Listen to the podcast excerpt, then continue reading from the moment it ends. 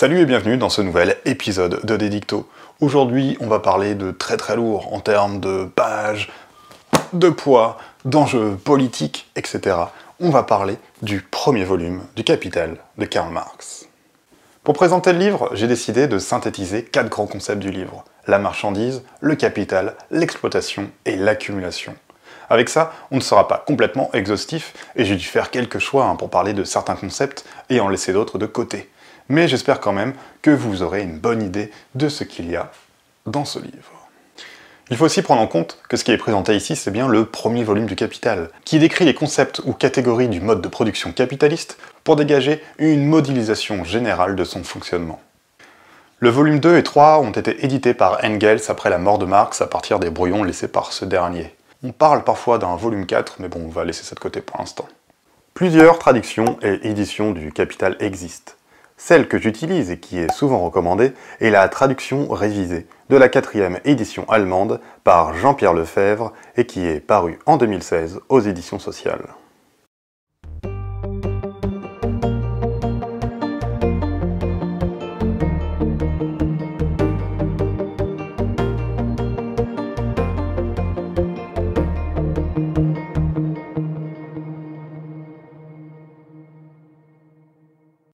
Commencer, et sans entrer tout de suite dans le livre de Marx, il faut comprendre ce qu'on entend par capitalisme, ou plutôt par mode de production capitaliste.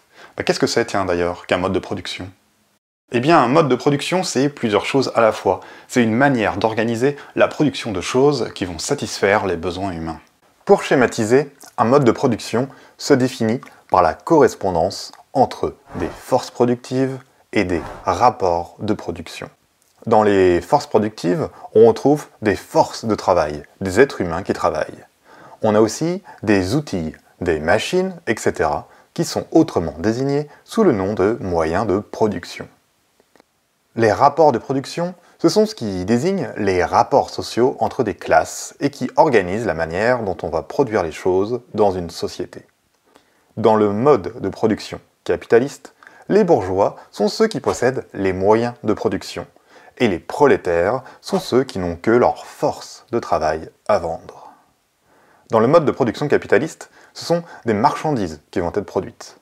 Allons voir de plus près ce que sont que ces marchandises, qui derrière leur apparence toute simple, sont peut-être les choses les plus complexes du monde capitaliste.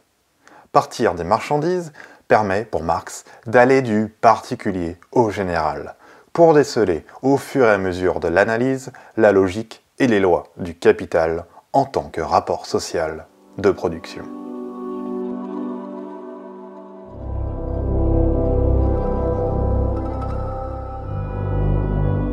La première section du Capital est consacrée à la marchandise et à la monnaie. On va entrer maintenant dans le premier chapitre consacré à la marchandise, conçu comme la forme de base du capital. Le chapitre, en ce sens, le plus important et, comme le dit Marx, peut-être le plus difficile en ce qu'il concentre tous les enjeux du fonctionnement du mode de production capitaliste. Le grand point de départ du capital, c'est donc la marchandise, qui est le signe, dans son accumulation, de la richesse des sociétés dans lesquelles règne le mode de production capitaliste. La marchandise a deux faces, celle de la qualité, celle de la quantité. La première face est celle de la qualité, en tant que valeur d'usage, qui correspond à l'utilité de la marchandise, à ce qu'on en fait concrètement. Par exemple, la valeur d'usage d'une fourchette, c'est de servir grosso modo à apporter de la nourriture dans sa bouche. La seconde face, c'est celle de la quantité, en tant que valeur d'échange. La valeur d'échange, c'est ce qui représente la proportion dans laquelle des marchandises aux valeurs d'usage différentes vont pouvoir s'échanger les unes des autres. Par exemple, on va pouvoir dire qu'une baguette a la même valeur d'échange fourchette. La question que pose alors Marx est celle de savoir comment deux choses qui n'ont rien à voir entre elles peuvent s'équivaloir pour pouvoir s'échanger. Quelle est en quelque sorte la substance de la valeur d'échange d'une marchandise et que l'on va retrouver dans toutes les marchandises? Pour Marx, cette substance commune, sa valeur véritable, n'a rien à voir avec la matière de l'objet, avec sa composition chimique, ni même avec son utilité, qui est toujours différente, on l'a vu, d'une marchandise à l'autre. Non, ce qui est toujours commun, c'est qu'une marchandise est le produit d'un travail humain. Ce qui permet l'échange entre deux marchandises à l'usage incommensurable, c'est donc du travail humain, et plus précisément, puisqu'il nous faut de la quantité, du temps de travail humain. Pour simplifier, si la baguette et la fourchette ont la même valeur d'échange, c'est parce qu'elles ont nécessité le même temps de travail. Mais cela ne veut pas dire, par contre, que si un boulanger met un peu plus de temps pour faire sa baguette qu'un autre, que la valeur de sa baguette sera plus élevée. Non, car Marx le précise, la quantité de travail qui est en jeu ici, c'est la quantité moyenne et sociale de travail. Je cite Marx. Le temps socialement nécessaire à la production des marchandises est celui qu'exige tout travail exécuté avec le degré moyen d'habilité et d'intensité, et dans les conditions qui par rapport au milieu social donné sont normales. On comprendra tout à l'heure que si c'est le travail social moyen qui permet l'échange entre deux marchandises, c'est bien parce que le travail humain est devenu dans le mode de production capitaliste une marchandise comme les autres. Mais aussi, on le verra, un peu plus spécial que les autres. Et en tant que tel, ce travail humain possède toujours deux aspects. Le premier, c'est le travail concret, qui correspond à l'acte même de fabriquer l'objet. C'est la valeur d'usage du travail qui produit, grosso modo, la valeur d'usage de la marchandise. Le deuxième aspect, c'est le travail abstrait, qui correspond au temps de travail moyen et socialement nécessaire pour produire une marchandise et qui est celui qui crée la valeur qui permet à cette marchandise d'être mesurable avec une autre. Précisons aussi qu'il ne faut pas confondre le prix d'une marchandise telle qu'elle apparaît sur un étal avec la valeur de cette même marchandise. Marx étudiera le rapport entre le prix et la valeur dans le livre 3 du Capital. On peut résumer rapidement que pour Marx, le prix visible sur le marché oscille à plus ou moins la valeur d'échange, selon notamment les mécanismes d'offre et de demande ou d'effet de monopole. Mais la valeur reste toujours la référence ultime autour de laquelle le prix va osciller. Pour simplifier, ici dans le Capital, dans le livre 1, Marx ne s'attarde pas sur le prix en tant que tel et en reste à ce qui fonde véritablement la marchandise. Marx montre comment la valeur recouvre plusieurs formes, qui de la plus simple à la plus complexe permettent de comprendre en quoi la valeur est toujours un produit social. D'abord, Marx étudie la forme relative et la forme équivalente de la valeur de la marchandise. Posons l'équation une baguette égale une fourchette. Si on ne prend que la baguette seule, on ne peut pas savoir quelle est sa valeur. Il lui faut une autre marchandise pour pouvoir la rendre mesurable. La forme relative de la marchandise, ici une baguette, ne peut exprimer sa valeur que dans une autre marchandise qui va jouer un rôle passif dans sa valeur comme équivalent. Une fourchette par exemple. Une baguette égale une fourchette. Sans détailler plus encore, les premières pages sur la marchandise sont longues et denses, on en vient à une forme équivalent générale dans laquelle toutes les marchandises peuvent exprimer leur valeur. Cette forme équivalent générale, c'est la monnaie. Une fois que toutes les différentes formes de la marchandise ont été développées jusqu'à la forme équivalent générale, on retrouve notre accumulation de marchandises, dont on sait à présent qu'elle repose sur du travail humain, et que les échanges de marchandises représentent en fait une gigantesque coopération sociale, un rapport social bien particulier et occulté.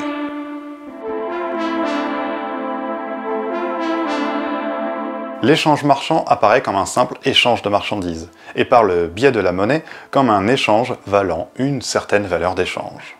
La valeur qui est au fondement de ce qui fait qu'une marchandise est échangeable est masquée. Le fait que la marchandise est l'expression tangible d'un rapport social et d'une coopération est occulté derrière le rideau opaque de l'échange. La marchandise est alors pour Marx quelque chose de mystique, quelque chose d'illusoire, car les individus en viennent à croire qu'ils échangent des valeurs posées comme naturelles et non plus du travail humain. Marx écrit ainsi que les rapports sociaux du travail entre les personnes sont pris pour des rapports entre les choses mêmes. C'est ce que Marx appelle le fétichisme de la marchandise les échanges de travail humain, et donc la socialisation du travail, la coopération produite par une division privée des travaux personnels de chacun, sont complètement effacés pour n'apparaître que comme des échanges entre marchandises qui posséderaient leur valeur par elles-mêmes. De la même manière qu'un objet quelconque possède des propriétés physiques et chimiques particulières. Dans le mode de production capitaliste, pour les individus, le social ne semble présent que dans l'échange, alors qu'il irrigue déjà la marchandise depuis sa production. En d'autres termes, les producteurs pensent que c'est grâce à l'échange de marchandises qu'ils peuvent entrer dans un rapport social, alors que ce rapport a été produit par et dans le travail qui a façonné la marchandise. Le terme de fétichisme est emprunté par Marx à l'étude de la religion. Dans le monde de la religion, écrit Marx, les produits du cerveau humain semblent être des figures autonomes, douées d'une vie propre, entretenant des rapports les unes avec les autres et avec les humains. Eh bien pour Marx, pour les marchandises, c'est la même chose. On a l'impression que les marchandises ont leur valeur par elles-mêmes, qu'elles communiquent en quelque sorte un peu entre elles, d'après leur valeur, alors que ce sont les humains qui leur donnent cette valeur par leur travail. Avec le fétichisme de la marchandise, les objets sont à la fois des choses matérielles, quelconques, qui ont une certaine valeur d'usage, mais aussi et surtout, elles sont l'incarnation d'une coopération sociale complètement occultée. Ces marchandises sont l'expression impersonnelle et refoulée de rapports privés et personnels. Et pour Marx, le fétichisme de la marchandise va produire logiquement le fétichisme de l'argent, dont on croit aussi évidemment qu'il possède sa valeur de toute éternité. L'argent devient le fétiche suprême, en tant qu'il peut représenter toutes les marchandises et toutes les valeurs d'usage possibles. Un objet ne paraît plus valoir tel temps de travail mais 10 euros, 20 euros, etc. C'est ainsi qu'on peut comprendre que le mode de production capitaliste entraîne la recherche de la valeur pour elle-même et non plus la valeur d'usage d'une marchandise quelconque. Ce que le capitaliste va vouloir, c'est la valeur, en faisant abstraction complètement de l'usage qu'on peut faire d'un objet. Ou presque, puisque la valeur d'usage ici ne va devenir qu'un moyen de produire de la valeur cristallisée dans l'argent comme équivalent général. On va donc passer, à partir de l'étude absolument nécessaire de la marchandise pour comprendre le reste, à l'étude de la transformation de la monnaie en capital.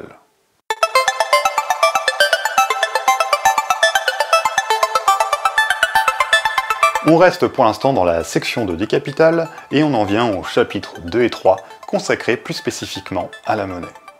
La monnaie, pour Marx, sert à représenter dans le monde des marchandises le fait qu'elles sont commensurables entre elles elle est la mesure des valeurs. La monnaie est donc la forme visible la plus claire de la mesure de la valeur des marchandises, qui est donc le temps de travail moyen et socialement nécessaire. Enfin, la monnaie, ou l'argent, sert bien sûr aussi de moyen de circulation des marchandises.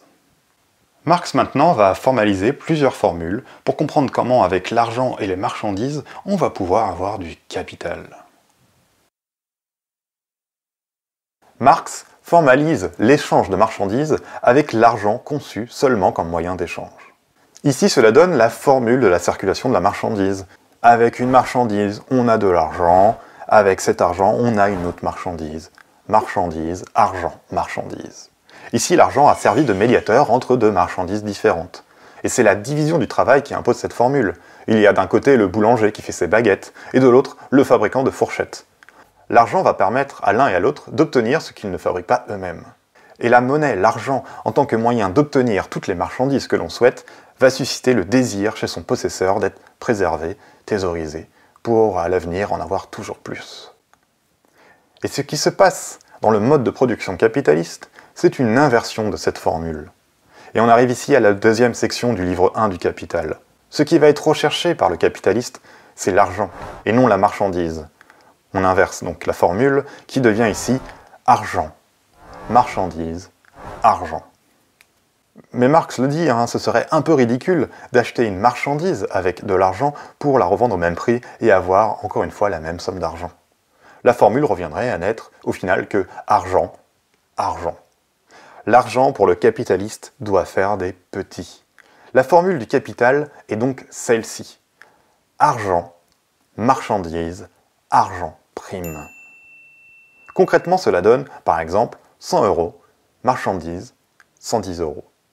L'échange ici a permis d'obtenir 10 euros en plus. Et Marx écrit que le possesseur d'argent devient véritablement capitaliste quand il maîtrise cette formule, la formule du capital. Du capital qui fait l'objet même du titre du livre, du capital comme représentant le mode de production qui permet de valoriser toujours et encore une valeur de manière continue. Le capital, c'est la recherche de l'expansion perpétuelle de la valeur. C'est donc la formule du capital qui permet à l'argent de faire plus d'argent. Les 10 euros qu'on trouve en plus, le prime là qu'on trouve dans argent prime, c'est ce que Marx appelle la survaleur, ou selon une autre traduction peut-être plus connue, la plus-value. Mais comme Marx le souligne, n'importe qui qui achète une marchandise pour la revendre plus cher commet une infraction à la loi de l'échange. En d'autres termes, c'est un arnaqueur. Les économistes, que Marx appelle vulgaires, croient que le vendeur ajoute de la valeur aux produits vendus car ces mêmes produits ont plus de valeur pour les consommateurs. Les économistes vulgaires ne pensent que, du coup, dans la sphère de la circulation. Mais si on admet cette théorie, cela veut dire qu'un vendeur va gagner d'abord une survaleur de 10% en vendant sa marchandise, puis perdre cette survaleur en tant qu'acheteur d'une autre marchandise. Et au final, personne ne gagne rien, et on ne comprend pas vraiment comment le capitalisme fonctionne. Marx écrit donc La formation de la survaleur et partant la transformation d'argent en capital ne peut donc être expliqué ni par le fait que les vendeurs vendent des marchandises au-dessus de leur valeur, ni par le fait que les acheteurs les achètent au-dessous de leur valeur. La survaleur, la plus-value, ne provient donc pas de la circulation des marchandises. Non, on va le voir, elle prend sa source dès sa production. Et pour que la survaleur puisse être produite, il faut trouver une marchandise très particulière. La marchandise seule capable de produire par elle-même de la valeur et cette marchandise, c'est la force humaine de travail. On va donc comprendre maintenant comment pour Marx, c'est à partir de cette marchandise unique, la force de travail, que l'argent du capitaliste va pouvoir grossir.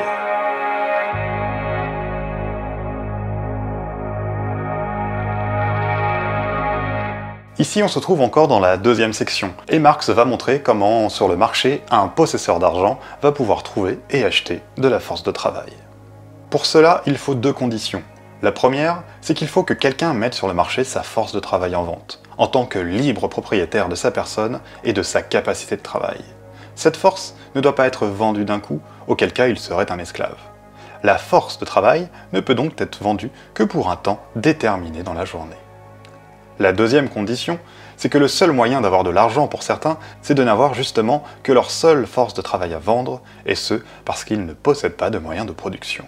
Le marché donc sur lequel se rencontre le possesseur d'argent et le possesseur de force de travail résulte d'un processus historique sur lequel on reviendra. Et tout ceci n'arrive donc que dans un mode de production spécifique, le mode de production capitaliste.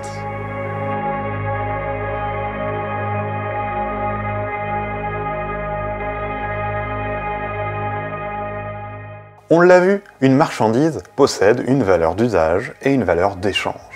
La valeur d'usage de la force de travail va dépendre alors de ce que l'on veut produire. Mais là n'est pas le plus important.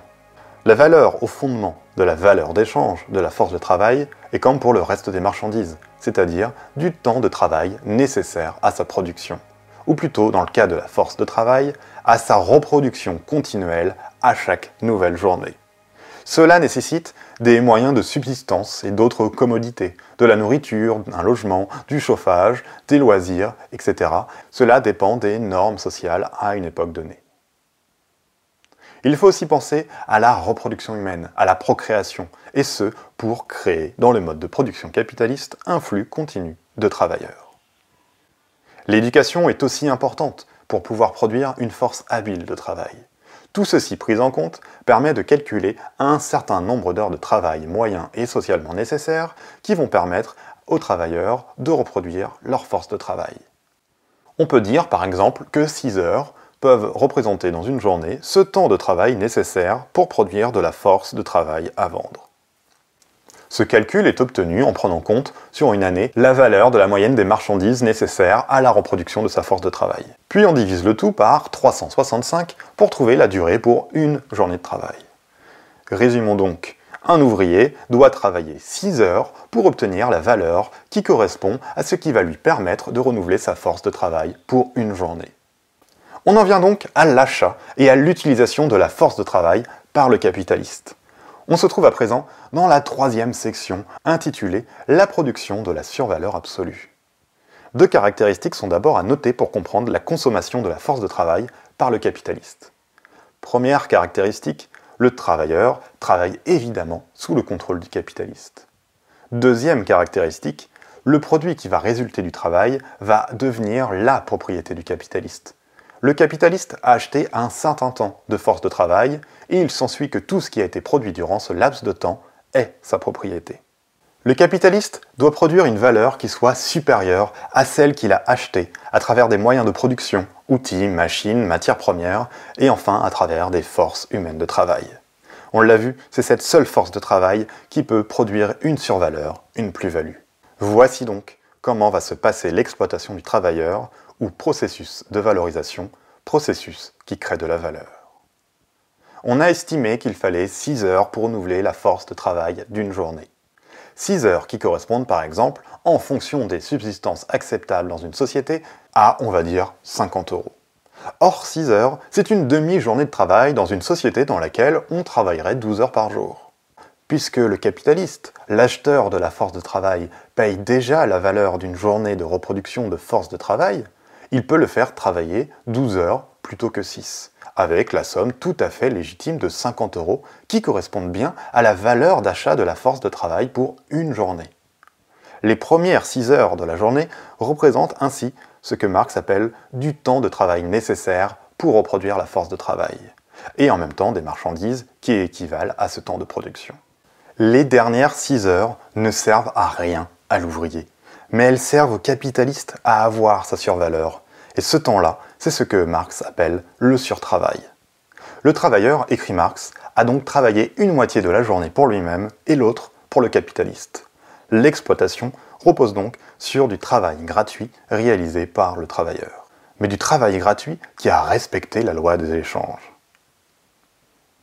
On peut reformuler le processus à partir du prix de la marchandise qui sera vendue. On a vu hein, qu'il fallait 6 heures pour reproduire la force de travail pour une journée et que cela valait 50 euros. Dans une société où il faut 6 heures pour faire 50 fourchettes, une fourchette vaut 1 euro. En 12 heures, on fait donc 100 fourchettes. On a donc 100 euros de valeur totale. Sauf que l'ouvrier a été payé à sa valeur pour une journée, donc 50 euros. En travaillant 12 heures, il a produit 50 euros de valeur pour reproduire sa force de travail, ce qui équivaut donc à son salaire, et 50 euros pour le capitaliste. Autrement dit, le prix de la force de travail pour une journée est ici moitié moins importante que la valeur produite par cette même force de travail qui a été incorporée dans les 100 fourchettes produites dans la journée et surtout dans les 50 fourchettes réalisées dans les dernières 6 heures. Ce qui va être intéressant pour les possesseurs de capital, c'est d'augmenter encore davantage la survaleur qu'il peut retirer du travailleur.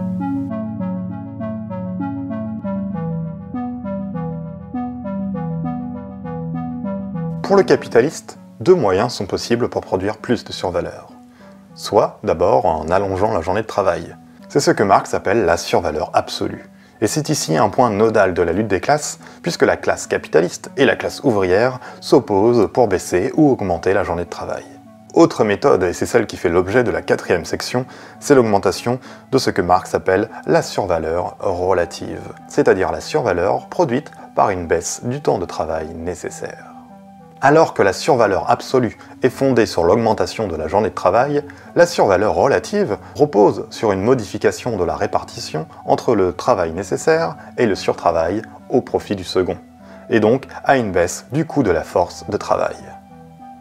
Il s'agit alors d'augmenter la productivité sur une journée, et ce faisant, le capitaliste qui met au point en premier ces techniques d'augmentation de productivité peut vendre au même prix, ou presque, des marchandises produites avec moins de coûts ou à un prix moindre pour gagner des parts de marché, et ce avant que la concurrence fasse de même. Cette survaleur relative peut alors se faire de plusieurs manières. Première manière, avec ce que Marx appelle la coopération, qui est une forme de travail dans le mode de production capitaliste où un grand nombre de travailleurs travaillent de façon planifiée. C'est le travail en usine, parcelé et hyper spécialisé. On produit beaucoup plus en moins de temps. La deuxième manière de faire, et qui peut bien sûr être couplée avec la première, concerne le développement des techniques et des machines. Un ouvrier peut par exemple produire une chemise en une heure avec ses seules mains et quelques outils, mais avec un métier à tisser sophistiqué, il pourrait en produire 10, 20, etc. Le progrès technique permet ainsi de produire plus en moins de temps. Et si ce processus a des effets positifs sur le court terme, à moyen et long terme, il aboutit à quelques effets pervers.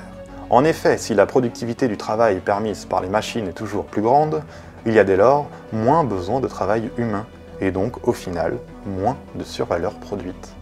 Le travail mort des machines, qui ne produit aucune survaleur, supplante le travail vivant des humains. et cela va toujours grandissant. Et il va donc falloir toujours innover dans la productivité pour garder continuellement une longueur d'avance face à la concurrence et reproduire encore l'effet pervers. Marx prend le temps, dans de longues pages du Capital, de noter les effets sociaux de l'intensification dans l'usage des machines. Du fait qu'elles ne nécessitent pas de grands efforts musculaires, ce ne sont plus seulement les hommes réputés pour être plus forts, mais aussi les femmes et les enfants qui sont mis à contribution dans les usines. Cela permet ainsi de réduire encore davantage la reproduction de la force de travail de l'ouvrier et de sa famille. La journée de travail peut être aussi prolongée afin de rentabiliser le coût des machines qui, rappelons-le, ne produisent aucune valeur supplémentaire. Et le travail va se faire aussi plus intense afin de suivre le rythme infernal des machines. Et enfin, du fait que leur usage nécessite d'utiliser moins de travail humain, le chômage se fait croissant et pousse encore davantage à une baisse des salaires. Maintenant que l'on a vu dans les grandes lignes comment se produisait l'exploitation du travail humain dans le capitalisme, il nous reste à comprendre les mécanismes de ce que Marx appelle l'accumulation du capital.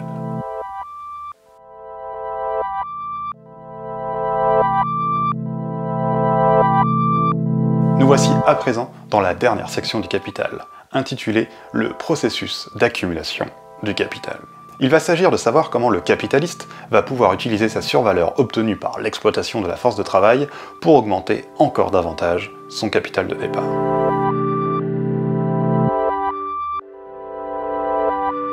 Pour produire de manière continue, le capitaliste doit continuellement retransformer une partie de ses produits en moyens de production. Pour cela, on a d'abord une reproduction simple. Aucune survaleur n'est accumulée en une année car elle a été tout entière consommée pour reproduire une nouvelle période de dépenses correspondant aux salaires, aux achats de machines et aux matières premières. Autrement dit, le capitaliste réinvestit la somme qu'il a gagnée une fois qu'il a vendu toutes ses marchandises. Sa part de survaleur obtenue demeure constante.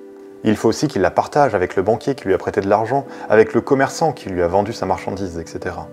Ainsi, le capital se reproduit continuellement. Et pour le travailleur, cela signifie qu'il a lui-même produit la valeur qui va payer ses prochains salaires. Il reproduit ainsi sa condition de salarié et les modalités de son exploitation, notamment en consommant pour vivre les produits de son travail. La boucle de l'exploitation est bouclée, le cercle est partout vicieux. Il y a accumulation de capital et donc gain véritable quand la survaleur est transformée en capital. L'accumulation ne provient donc pas d'une prétendue abstinence du capitaliste pour économiser et investir plus tard, mais bien de l'exploitation des travailleurs. L'accumulation se fait ainsi toujours de plus en plus importante. On en arrive alors à une nouvelle loi du capital, la loi générale de l'accumulation capitaliste. Cette loi montre ce qui se passe avec l'accumulation toujours croissante du capital. Avec le capital accumulé, le capitaliste peut acheter encore plus de moyens de production et de force de travail et avec le travail non payé, il va pouvoir s'offrir encore plus de travail nécessaire et de surtravail.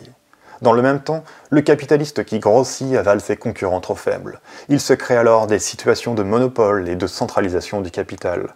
Il s'ensuit après coup que la masse totale des ouvriers qui sont en train de travailler va diminuer. Les machines remplacent les êtres humains. La valeur de travail diminue avec le processus de survaleur relative, et comme il y a moins de travail humain, la survaleur se fait également moindre le chômage augmente et crée ainsi une population d'ouvriers excédentaires, une armée industrielle de réserve, écrit Marx, plongée dans une misère profonde. La valeur des marchandises tend donc à diminuer dans le temps et il faut de moins en moins d'ouvriers pour reproduire le même capital. Ce qui provoque à terme et de manière cyclique les crises du capital que Marx étudiera plus précisément dans le livre 3 du Capital. Dans les dernières pages du livre 1, Marx effectue une analyse historique pour étudier l'origine de l'accumulation initiale qui a permis aux capitalistes d'initier le processus d'accumulation continue. Ici, on le voit, Marx laisse de côté l'analyse logique des concepts du capital que l'on a vu depuis le début, depuis l'étude de la marchandise. Il s'agit maintenant de savoir comment tout cela a pu bien commencer. Cette accumulation se produit en plusieurs étapes historiques. En prenant l'exemple typique de l'Angleterre, Marx montre qu'à partir du 15e, 16e, 17e siècle, les biens des églises ont été pillés, que les champs communaux appartenant à tous ont été clos et découpés en parcelles privées. C'est le mouvement des enclosures. Cela a entraîné les paysans dans la misère et a provoqué un exode rural gonflant ainsi d'une masse d'individus n'ayant plus que leur force de travail à vendre, les villes qui vont peu à peu se remplir d'usines. Dans le même temps, les lois sur le vagabondage se font de plus en plus sévères, forçant au travail, sous peine de torture, de peine de prison ou de mort, les expropriés. La propriété privée des moyens de production et l'accumulation initiale du capital se sont donc fondées sur une spoliation violente et meurtrière. Le capital, écrit Marx, vient au monde dégoulinant de sang et de saleté par tous ses pores, de la tête aux pieds. La loi des échanges était donc viciée dès le départ. On est donc arrivé à la fin du livre 1 du Capital. On se retrouve la prochaine fois, et en attendant, portez-vous bien et unissez-vous.